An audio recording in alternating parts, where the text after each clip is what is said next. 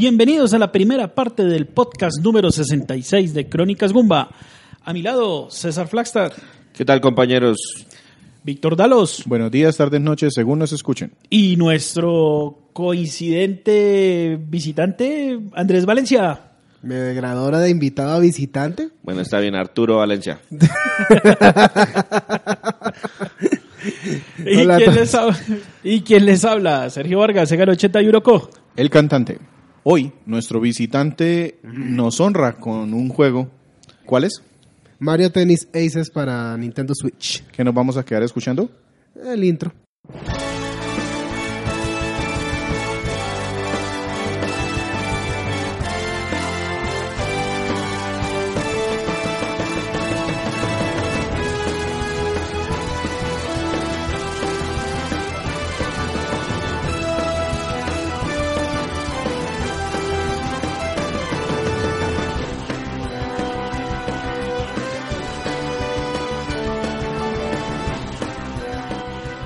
Este juego lo está reseñando nuestro visitante en función de que teníamos un problema, un pequeño problema de bias.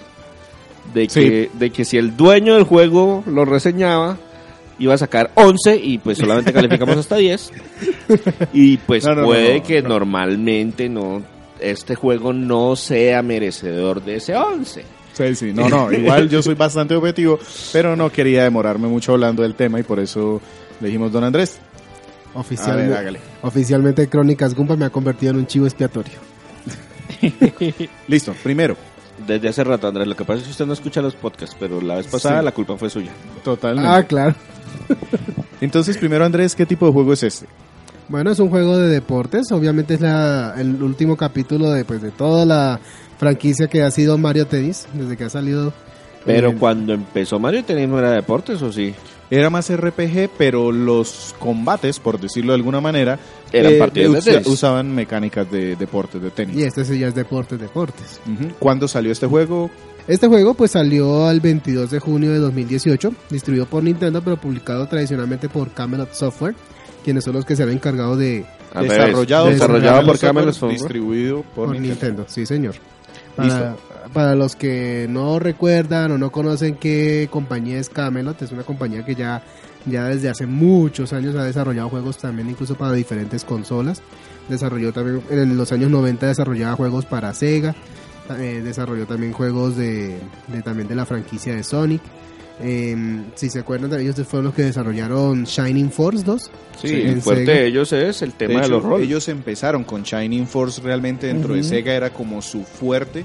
Eh, para quienes no lo conocen, Shining Force es un juego de estrategia por turnos eh, sobre un tablero muy parecido a Fire Emblem. De hecho, yo conocí Shining Force primero por un prestado y yo estuve a punto de irme a buscar una Una consola Sega. Sí, una Genesis para poder jugar eh, Shining Force, pero pues después no se me hizo. Entonces ya en el año 99 es cuando ya Camelot empieza a hacer relaciones con Nintendo.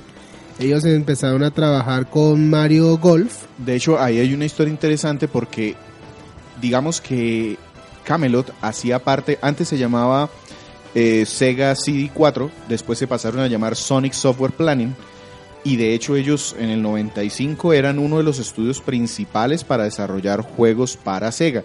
Pero resulta que cuando sacaron Shining Force 3, Sega estaba en ese tema de la pelea entre Saturn, que si lo hago allá, que si viene la Dreamcast, eh, como que en el aire quedaba en el tema de sus consolas, y el Shining Force 3 se quedó pidiendo presupuesto un año, y los dejaron prácticamente en el aire. Entonces, para no quebrar, para no cerrarse, ellos decidieron empezar a trabajar con Sony. De hecho, Shot, Hot Shots o Everybody Golf es un juego que Sí. salió en PlayStation la primera. Sí.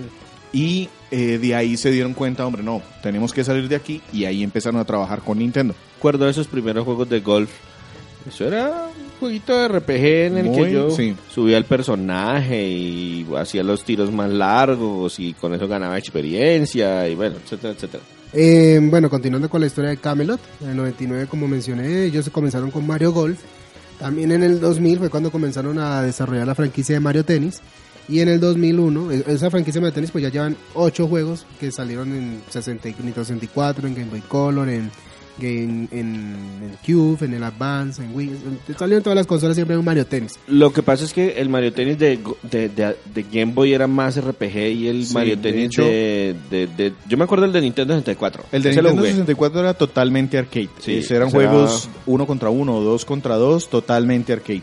Cuando pasaron a Game Boy Color, como tenían que darle énfasis más para el modo de un solo jugador, entonces aplicaron el tema de hacerlo muy RPG.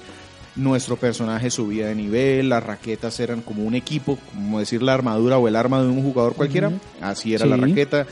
Debíamos visitar diferentes torneos o canchas para poder ganarnos la copa, igualito que fuera un RPG visitando diferentes reinos y ganando diferentes enemigos. Y ya cuando pasaron a las consolas de sobremesa, digamos que tenían ese toque del Nintendo 64, arcade. Y las consolas portátiles, por ejemplo el Advance y el Game Boy Color, eran más tinte RPG que, que, que arcade. Claro. deporte. Y por último, para resaltar las labores de Camelot con Nintendo, ellos fueron los creadores de, Gold, de Golden Sun, del RPG Golden Sun, que salió en Game Boy Advance y en Nintendo 10. Y que es un RPG que es excelente. O sea, yo, Yo jugué el mucho, primero solamente, es muy bueno. Yo jugué el segundo y vi el resumen del primero. yo disfruté mucho jugando Golden Sun el primero. Incluso hasta me acuerdo que Víctor me dio un código y lo- también lo jugué bastante en el Wii U. Ahora, pasando a la, a la materia de este podcast, vamos a hablar ya del, del juego Mario Tennis Aces. Comenzamos entonces con la historia. El juego tiene historia, siendo ¿El deportes. juego tiene historia? Sí, señor. Porque el juego tiene, deportes. porque el juego tiene un modo de aventura. Ah, ah, ah. Bowser secuestra a la princesa. No. Ah, eso quisieras. La princesa secuestra No, a de Bowser. hecho, los juegos de los, los típicos de Game Boy Advance y Game Boy Color también tenían su propia historia ahí detrás de por qué nuestro jugador se enrutaba aquí en el torneo. De por qué ahora Mario practica tenis. Pero bueno, básicamente la historia es que todos los personajes de Mario están reunidos en una isla, es porque están haciendo su propio campeonato de tenis. Porque se estrelló un avión No, y los está persiguiendo una niebla negra. no. Es que acabamos Porque de no la hablar ponen de más los- interesante. Entonces, ¿qué es eso? Entonces, no, un meteorito no se estrelló contra la Tierra. Ok. Tampoco, antes de que lo diga. Entonces, la historia, entonces, como estamos diciendo, Mario y Luigi entonces llegan a las finales de ese campeonato. o- entonces, como por obvias razones, no sabemos por qué, terminan eh, jugando ya la final contra Wario y contra Waluigi. Contra sus eternos rivales. Entonces, De hecho, para dar una, una notica aquí al pie, Waluigi de hecho es creación de Camelot. Y lo crearon para poder tener estos duelos de dobles y que no quedara Wario con otro que no... Daisy. Ajá. Qué guarro. entonces, como en el partido eh, Wario y Waluigi perdieron, entonces deciden ir, eh, se enteran de que hay unas ruinas misteriosas en la isla donde están jugando. Y aparecen los rabbits. No, tampoco.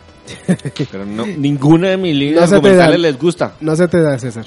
No, señor. Entonces, ellos resulta que liberan un poder malvado que, está dentro de. Es un espíritu que está dentro de una raqueta de tenis. O sea, espíritu.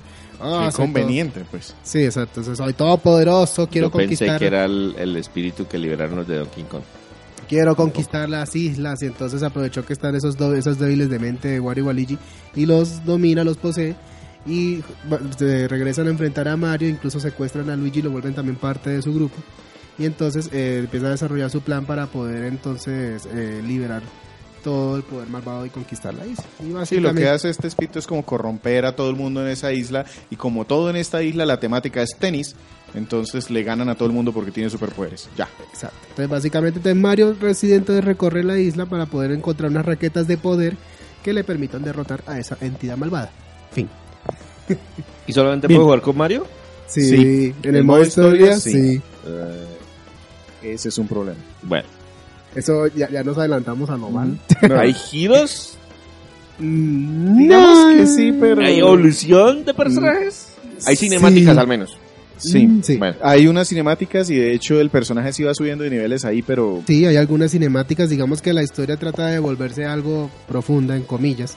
Pero entonces yo creo que podemos aprovechar que partimos del modo historia para entrar directamente a la jugabilidad y, y entonces comenzar por el modo clásico de aventura. Eso es lo bueno del visitante, él mismo se hace las cuñas. Las y- y introducciones, las introducciones. Es Hay que un modo autónomo, play. Hombre. pues sí, entonces en el modo de aventura, eh, tú, eh, Mario, en compañía de Toad, pues van entra- accediendo a diferentes zonas de la isla para enfrentarse a diferentes rivales quienes poseen las raquetas de poder que necesitan. Como expresó Víctor hace un momento, Mario pues tiene la puede aumentar de poder, o sea, con cada partido que él juega, así tú lo Espere, ganas. ¿Y dónde está el tenis en todo esto? Por eso. Ah, bueno, ¿cómo se juega? Resulta Sí, que ¿Cómo todo se el juega? juego Porque yo veo que está subiendo de nivel y ganando poderes, pero no sé cómo todo, se juega. todo el juego es el típico Mario Tennis. Si ustedes han jugado algún Mario Tennis desde Nintendo 64, es prácticamente el mismo concepto. Supongamos que no. Nuestro personaje maneja la raqueta en un lado, tiene un contrincante, se aplican las reglas de tenis, es decir, hay un saque, el conteo es el conteo de tenis típico de 15, 30, 40 y ganarle al otro. Hay servicios y hay Eh, empates. nuestro personaje tiene Tie diferentes breaks golpes. y matches. Exacto, y- entonces puede hacer una curva, puede ser una dejada, un globo, un remate plano, dependiendo del botón que presione, tiene que pararse bien y dar el golpe en el momento justo. Aparte puede cargar los golpes, entonces si él se posiciona con tiempo y deja el botón presionado, entonces carga, es como si cargara el golpe para tratar de ubicarlo. Ah. Y aparte hay una barrita de energía, que eso viene... Eso, digamos, es el uno de los nuevos conceptos que trae este juego. O sea, diferente, porque una vez jugamos con Víctor Ultra Smash y eso fue deprimente. Pero entonces, ¿cuáles son los nuevos conceptos que trae Mario Tennis en materia de jugabilidad? Tienen una cosa que se llama velocidad de zona, o como se le dice en el juego, zone speed. Es decir, que tú con el poder que tú cargas con la barra de energía, es decir, cada vez que tú vas a, a recibir un disparo, tú tienes la posibilidad de cargar el, el movimiento y si el movimiento pues es efectivo, vas cargando poder y ese poder usando un botón te permite entonces crear una especie de, de efecto de, Parar el tiempo. de parar el tiempo, efecto de los Matrix, donde tú puedes entonces tratar de alcanzar digamos los disparos del rival o, tratar de digamos de frenar cualquier acción Esa barrita se usa de dos formas. Una es como dice Andrés, que es la- el modo defe- defensivo. Lleno la barrita y si me atacan en un punto donde no voy a llegar, presiono un botón y mi personaje paraliza el tiempo y puede correr rápido a tratar de contestar. O puede hacer ofensivo. En algún momento puedo utilizar un botón para hacer ataque y lo que yo hago también es paralizo el tiempo, paso a un modo de primera persona y apunto a donde yo quiero dirigir el, un como, super el- golpe. como recordamos el Switch tiene giroscopio entonces tú también incluso con los controles puedes dirigir la mira sin necesidad de usar el stick el, este, el, el stick direccional. Entonces, tú vas apuntando, el, el pun- el- la mira tiene un porcentaje de poder que va disminuyendo. Eso quiere decir que la cantidad de energía que va gastando de la barra para poder hacer el disparo. Si tú te demoras, obviamente va consumiendo toda la barra. Pero si eres rápido, entonces puedes conservar la energía para poder re- realizar estos movimientos pues con, eh, de manera Y tiene consecutiva. hasta un super golpe. Si llena toda la barra y gasta toda la barra, pues un super golpe. Vale, listo. Esto en teoría, yo sé que no debe ser así, pero por lo menos suena muy complicado. Sí.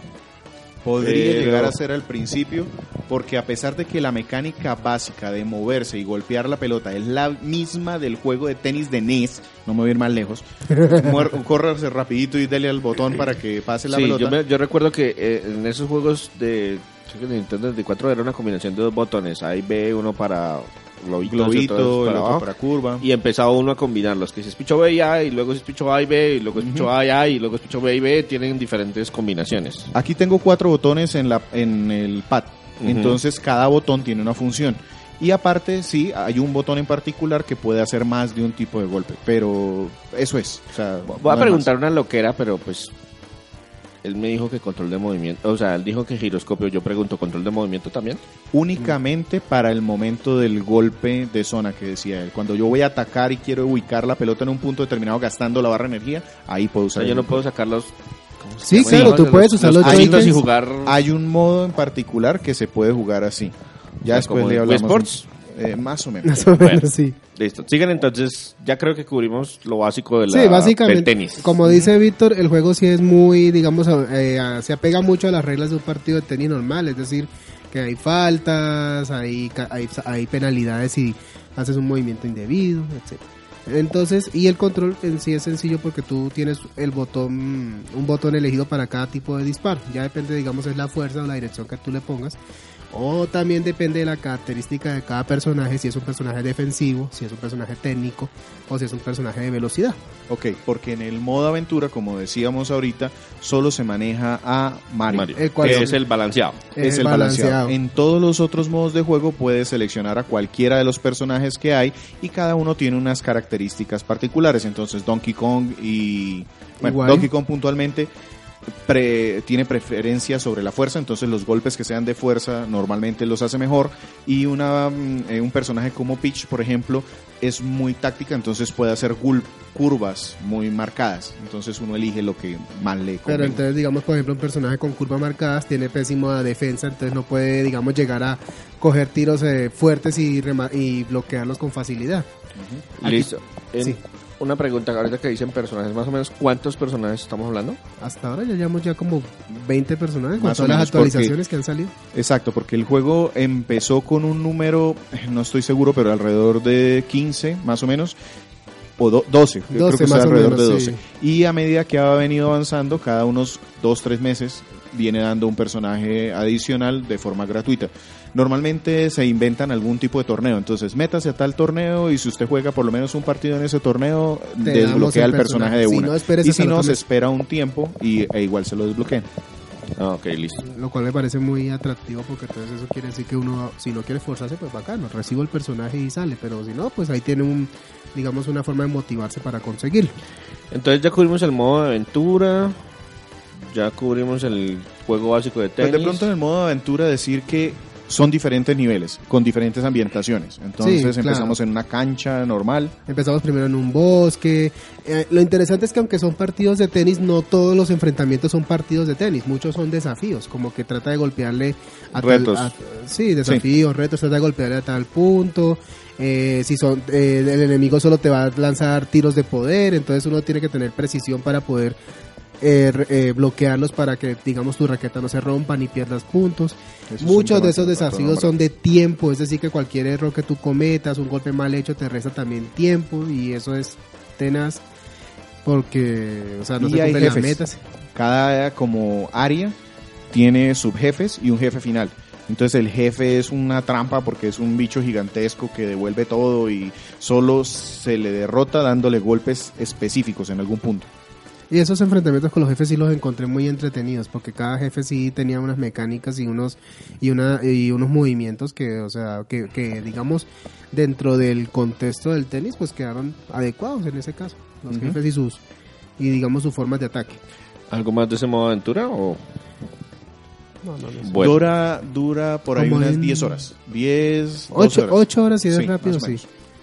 Eso te puedes demorar. Y Entonces, siempre, siempre hay algunos complicados, algunos retos o algunos enfrentamientos siempre son difíciles. Y cuando lo terminas te desbloquea como una isla especial adicional que son como retos específicos Y adicionales. son los señores retos. Aparte, ¿qué más modos tiene aquí? Bueno, también encontramos torneos locales y torneos en línea. Entonces, decir que tú puedes hacer un torneo por tu cuenta o con varios jugadores, ya sea en la, en la- en tu, en la- digamos, en la comodidad de tu hogar. ¿Esos o- torneos permiten reglas especiales? Uno puede elegir que sea simple o que sea estándar. Estándar es las reglas normales con superpoderes. Simple es que... Es un eh, partido de no- tenis normal, común sin corriente. superpoderes, sin la barra de cargar, nada de eso. Sin e zona. incluso hay un modo que es para jugar con control de movimiento y también uno puede hacer torneos así con el control de movimiento. Hay diferentes tipos de porque- canchas. Sí. Esa es una de las ventajas del modo aventura que te permite ir desbloqueando las canchas que tú puedes pues, usar en cualquiera de los otros modos. ¿Y, qué varía una cancha sobre la otra? Porque Tienen, normalmente uno, está, uno está acostumbrado en el tenis, aquí es cancha de ladrillo, cancha sintética y cancha de cemento. En este caso hay y algunos eso cambia la velocidad de la bola, el repique, etcétera. Hay algunos handicaps. Por ejemplo, hay una, hay una cancha que se realiza en un barco. Entonces, esa, esa cancha tiene un mástil en la parte central. Eso quiere decir que tú debes tener cuidado con los tiros que tú hagas dirigidos hacia el centro de la cancha porque el mástil los bloquea y puede cambiar la trayectoria del tiro. Entonces, así como tú puedes, digamos, usar el mástil a tu favor para engañar al oponente, también te puede generar el efecto opuesto. También el tema del material de, de la base de la cancha cambia, lo que decías, la velocidad de la bola, qué tanto rebota, eh, qué tan lejos eh, pica, ese tipo de cosas. Hay una cancha muy inusual que es que se te atraviesan diferentes personajes Sí. y entonces lo- también le puedes pegar a los personajes o no te dejan mover donde quieres llegar. En los torneos online, por ejemplo, esas canchas que tienen ese handicap que dice Andrés no son válidas.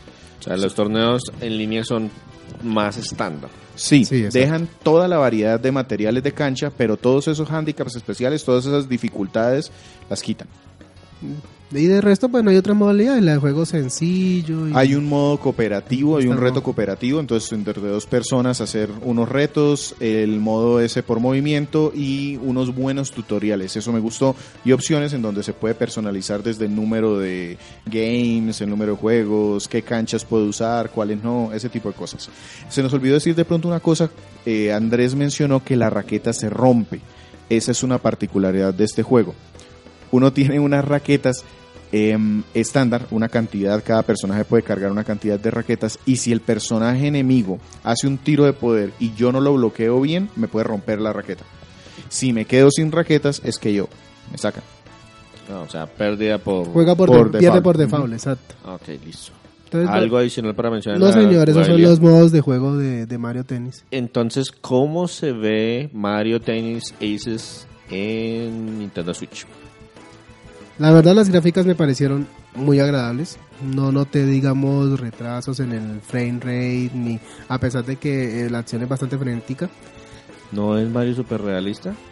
No, No, desafortunadamente no. no. Es el típico, mantiene, mantiene, sí, mantiene el diseño, el estilo de, los- de todos los personajes de Mario, de los mundos de Mario. mundos de No, pero yo pregunto, yo pregunto, eh, cuando me, me dicen Mario, eh, me tengo que imaginar qué Mario, el Mario de qué juego. De Mario 3D World o Mario Galaxy, ese 3D con volúmenes redondos, muchos colores. No Mario Odyssey. Mm, No, No, no estaba tan. tan no real. tiene esa mezcla de mundo realista, sigue en el reino champiñón. O sea, es más Mario, sí, Mario Super 3D Mario 3D World, World, tal vez. Como. Mario Party. Sí, algo así. El, el tema es que está muy animado, los escenarios me parecieron a mí supremamente llamativos porque no es solo el público, sino, por ejemplo, si jugamos en el bosque vamos a, aparecer, a ver aparecer plantas piraña de pronto como en el parte del escenario, cosas así. Y ahí también un buen manejo de la iluminación. Por el- sobre, sobre todo, por ejemplo, hay por ejemplo una cancha que es en hielo. Y el fondo es un atardecer. Entonces, obviamente, está el efecto del flare lens. Ujú. y no y, y se ve bonito y no necesariamente te va a bloquear la visión inaparecido, sino que le da un buen toque al escenario. Entonces digamos que los gráficos son bastante animados. Los golpes también porque obviamente eh, un- una de las cosas nuevas que trajeron a Mario Tennis como mencionó Víctor es el hecho de que ahora cada personaje pues tiene un golpe especial cuando llena la barra de energía. Entonces, cada personaje pues eh, manejaron su identidad adecuadamente. Por ejemplo, si es Bowser, Bowser eh, le, le imprime fuego a la raqueta y dispara. Eh, Mario crea unos muros invisibles para poder golpear. Eh, Donkey se mete en un Donkey barril se y mete en un barril y sale disparado. Está bien personalizado cada uno Sí. de los personajes. Eh, pregunta ahí, señor. el tema de que me imagino que la meta es 60 cuadros por segundo por el tipo Así de es. juego. Y no sé ni para qué pregunto resoluciones porque no estoy seguro, pero se siente mucho la diferencia entre portable y dock. No, sabe que no, porque yo lo probé de ambas maneras. Es un juego muy entretenido con unos sobrinitos ahí usándolo, usándolo en modo portátil. Y no, no se notó, digamos, tanta caída en resolución. Se, se veía muy parecida Pues la, a la versión- la- la resolución cuando usted lo tiene en modo portable es 720p, no hay nada que hacer. Sí. El otro subió a 1080 y también funciona a 60 cuadros por segundo sin ningún inconveniente. Realmente ese no es no es muy exigente tampoco porque como la estética del reino champiñón está tan bien estudiada por, por Nintendo, Sí, sí, estamos hablando de la estética del Reino Champiñón de Super Mario 3D World, pues ese, pues, Así es. rescalándolo esa consolita no. exacto, no tiene mucho lío. ¿Algo adicional en la parte visual? Me gustó mucho los efectos cuando uno hace lo, el ralentizar el tiempo, cuando tengo que correr por la pelota, como que le pone unos brillitos a la pantalla, sombras al personaje, se entiende qué es lo que está pasando. De hecho es un juego muy fácil de ver en torneos. Yo de hecho seguí dos o tres torneos en diferentes eh, eventos de juegos de pelea, en donde llevaban este juego porque en algún momento a mí también me parecía que terminaba siendo un juego de peleas, de toma un golpe, Pues es devuélveme que uno. la- esos juegos de pelea siempre tienen un espacio así como torneos de lo que se nos dé la, se nos dé la gana. Sí, sí, sí, sacan sí. unos juegos de pelea que nadie juega hace 25 años, pero pues igual tienen torneo. Hablando de eso, ¿no ha pegado desde el punto de vista de, de eSport? No, No, ese, eso es uno de los puntos flacos. Eh, culpo a Nintendo porque el juego tiene madera para hacerlo, pero si Nintendo ni no si- apoya casi ni nada. de pelea de, de verdad. hecho, ni siquiera el Smash le mete dinero. Pues el que ganó el torneo invitacional de hace poco de Smash se ganó un Joy-Con dorado. Ajá. ¿y qué? Entonces, ¿dónde queda que esto se quiera profesionalizar? Este juego, en ese sentido, no. La comunidad muy fervorosa lo sigue y se mete en sus torneos, pero nada más. Yo Bueno, lo consideraría más bien como un juego muy familiar. Listo lo visual, ahora lo auditivo. Pues es una música que obviamente yo la relacioné mucho con las versiones anteriores del Mario Tennis. Fue una música muy parecida, unos efectos muy parecidos a los del el Ultra Smash y el Mario Tennis que de Nintendo 3DS. Es decir, una música muy a lo Mario, con, mezclado con tintes de, compe- de competencia deportiva, que digamos solo hace, hace su trabajo y ya está ahí, pero digamos no es una música que te motive, te llene de Sí, no, emoción, no tiene nada no raro. La típica música de los juegos de deportes de Nintendo. Y los, Los, típicos personajes no tienen voces, Narrador. no anunciador. ¿No? El sí, sí tiene, pues el anunciador Bueno, sí, puntos. da los puntos nada más. da los De- de puntos, hecho, dice al si es... No hay game comentarista es. Los comentaristas son dos honguitos que salen y en su gibberish del, del idioma honguito dicen, creo que va a perder tal jugador y ya. Sí, o sea, mantienen el estilo de imprimir solamente un efecto sonoro a cada personaje y globo de texto. Básicamente eso es. Por lo menos digamos que los efectos especiales de, de, de los, de los disparos, de, sobre todo de, los, dis- de las técnicas de cada personaje, pues se oyen bien, pero digamos el, el aspecto sonoro no es lo más destacable de este título. Bueno, ya cubrimos lo básico de Mario Tennis Aces para Nintendo Switch. ¿Qué nos quedamos escuchando antes de ir a lo bueno, lo malo y lo feo? Vamos a ir a la música contra la raqueta malvada.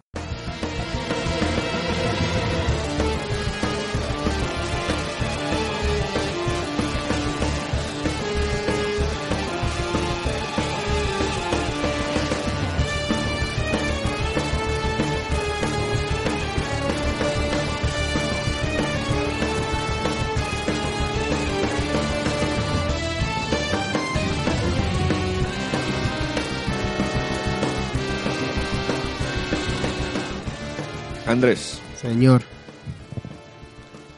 ¿qué es lo bueno de este título de deportes? Lo bueno de Mario Tennis Aces. Me gustó que en el aspecto técnico fue una tiene una mejora bastante Notable. notable en comparación con los últimos dos títulos que salieron porque esos fueron como los que empezaron a marcar última generación y pues el Mario de Mario Tennis de Nintendo 3DS pasable.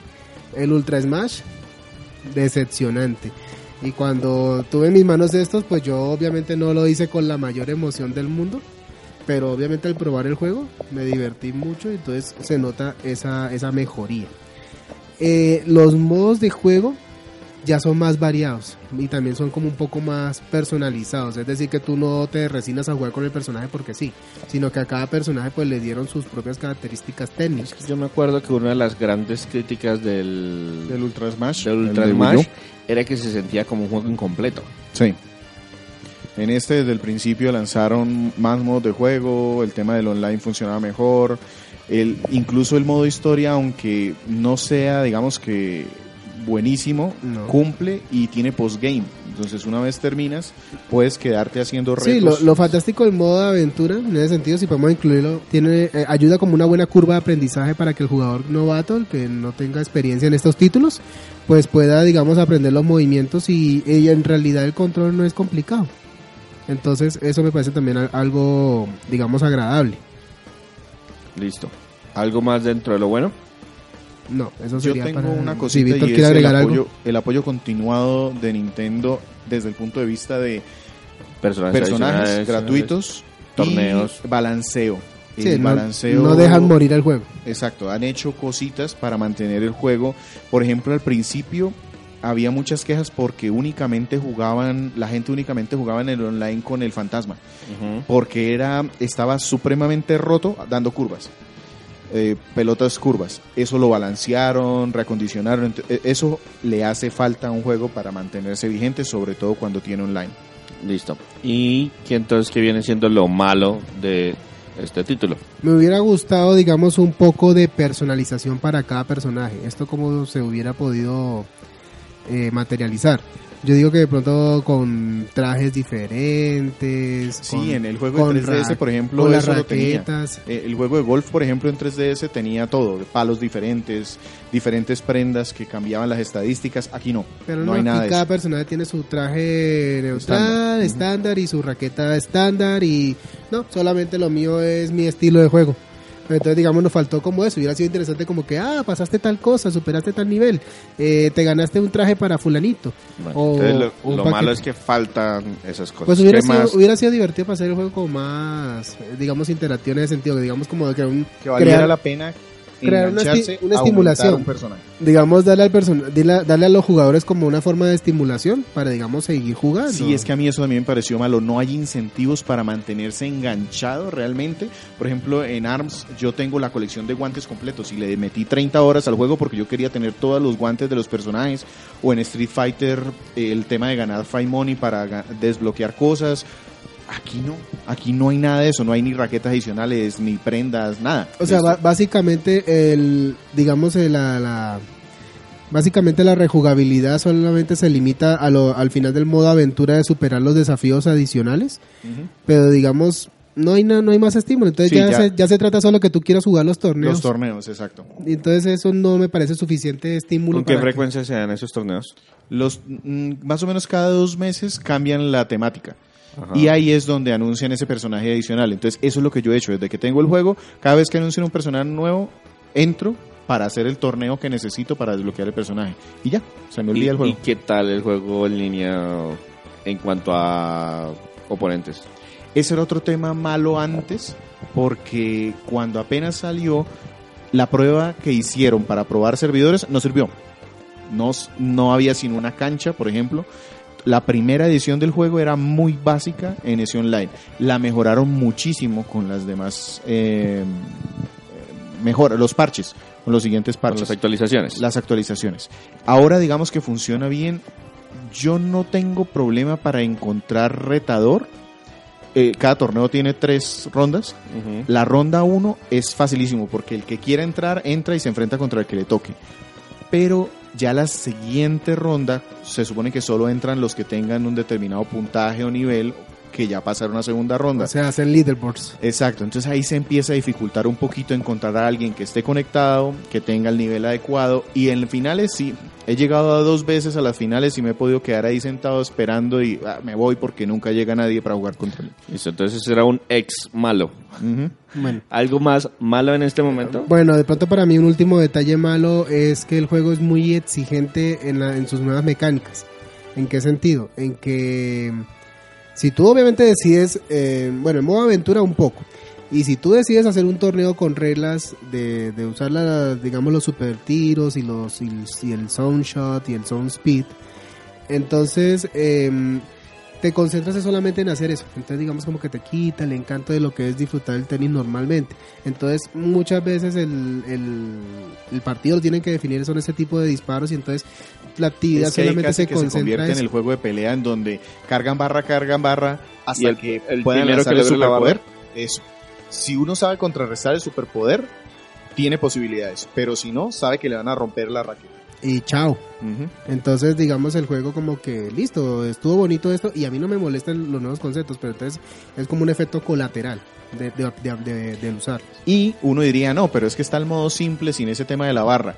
Busque gente que juegue online en el modo simple. Sí, exacto. No. Si yo si yo compro un juego de Mario jugando lo que sea, pues si yo compro Mario Kart, yo no compro Mario Kart para no jugarlo sin poderes o estilo. O Exactamente. sea, Exacto. Y pues para rematar ese punto malo, fue excelente que lo- el tema de los superataques. Visualmente son muy bonitos, pero en materia de, de, de usarlos en la práctica, o sea, digamos, no aportan algo adicional. Siempre son, todos hacen el mismo disparo. Con alguna, alguna diferencia gráfica por ahí, pero Sí, porque en algunos juegos anteriores, por ejemplo los de Cubo, algunos personajes tenían superpoderes, pero esos superpoderes no eran un ataque. Eran de pronto mejorar sus estadísticas o crear una barrera defensiva. No, aquí todos los superpoderes son un superataque. Igualito, que la animación sea diferente es una cosa, pero el efecto final es el mismo. entonces hubiera sido precisamente, hubieran aprovechado que le dieron un aspecto técnico a cada, a cada personaje y eso aplicarlo en las super técnicas que ellos tienen. Bueno, no sé si esto nos pasa para lo feo o nos quedamos también en lo malo. Ustedes mencionaron que solamente se puede usar a Mario en el modo aventura. Sí, Y eso es feo. Es feo. Hubiese sido bueno que se tuviera una historia personalizada con cada personaje. O Pero tal no tan larga. No, o, o de pronto no personalizada, sino que usted armara como un equipo, como un party, Eso. y usted pudiera, por ejemplo, está el balanceado. Eso hubiera sido interesante, digamos que, ah, me toca contratar al personaje, vamos a buscar a este para que juegue contra, no, Mario, y Mario tiene que enfrentarse contra todo. Mario es aburrido, sí. Realmente. sí, no, no Pues sé. con tantos personajes, Sí. Mario se siente muy vainilla. Muy básico. sí. Tenemos 80 sabores. Entonces, ¿Qué sabores nos- vamos a comer hasta, hasta ahí llega lo malo. No sé si Víctor quiere agregar. No. No, nada más. Entonces, tenemos algo feo. Ay, sí.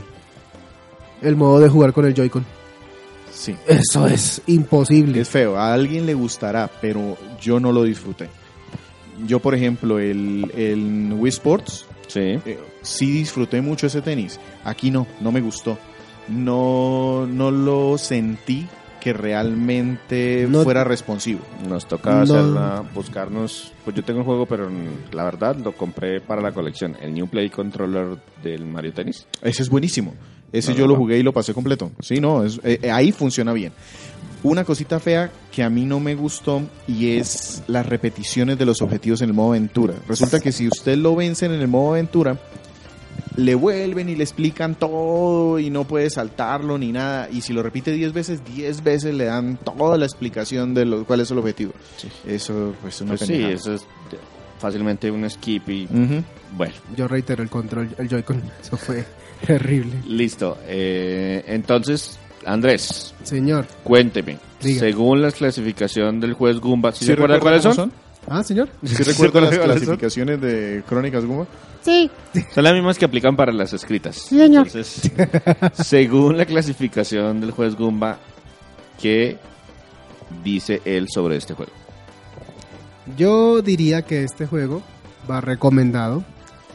Obviamente a los fanáticos de los juegos de Mario se van a sentir pues muy encantados con de- digamos con todo el fan service de todo el universo Mario, pero ahora manejado dentro del tenis. Y yo diría que a todos aquellos que les gusten los juegos de tenis también den una oportunidad, porque el juego la verdad sí es muy exacto en el uso de las reglas y los disparos y todo eso. Para ellos sería Bueno, entonces yo, yo consideraría que este juego eh, sería como alquilable. La verdad. Sí.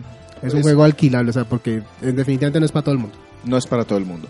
Para las personas que lo recomendó Andrés es comprable. Sí, claro. Pero en general Pero es, eso es, un un, alquilable. eso es un grupo pequeño. es un con- nicho de personas que le gustan los juegos de deporte de Mario. Y es el nicho. Ujú. Entonces, sí, para, para ellos sería ah, perfecto, espectacular, que los que lo compren y sigan dándole... No, de hecho, ¿Y cuál que sería el valor numérico entonces? Yo le pondría un 7 sobre 10 de raquetas poderosas. O sea, el juego no es malo, pero tampoco es perfecto. Entonces es un juego que da Es un ratos juego de- que barato de pronto lo pueden probar. Sí, Sí. si lo consiguen barato, pues aprovechenlo. Consíganlo barato, es otro asunto diferente. Ay, pero sí. pues. No, sí se consigue. Sí se consigue. De hecho, eh, ya hay varios sitios en donde lo eh, tienen con promociones. Entonces entra en los descuentos del mismo Nintendo ya que está vendiendo sus juegos en 35 a 40, 40. dólares. Sí. Entonces este juego entra dentro de ese paquete. Listo. Ese es un buen precio. Entonces, pasemos a despedirnos.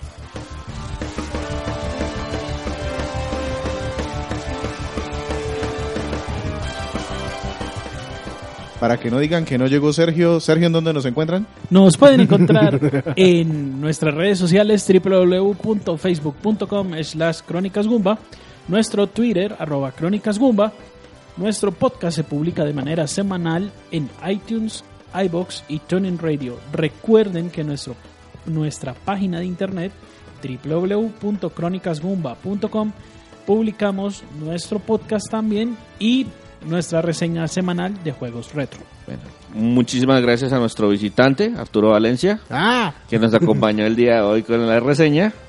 Eh, nos, nos despedimos. Bueno, que estén muy bien. Espero estar aquí pronto. Víctor luego. Hasta pronto. y chao.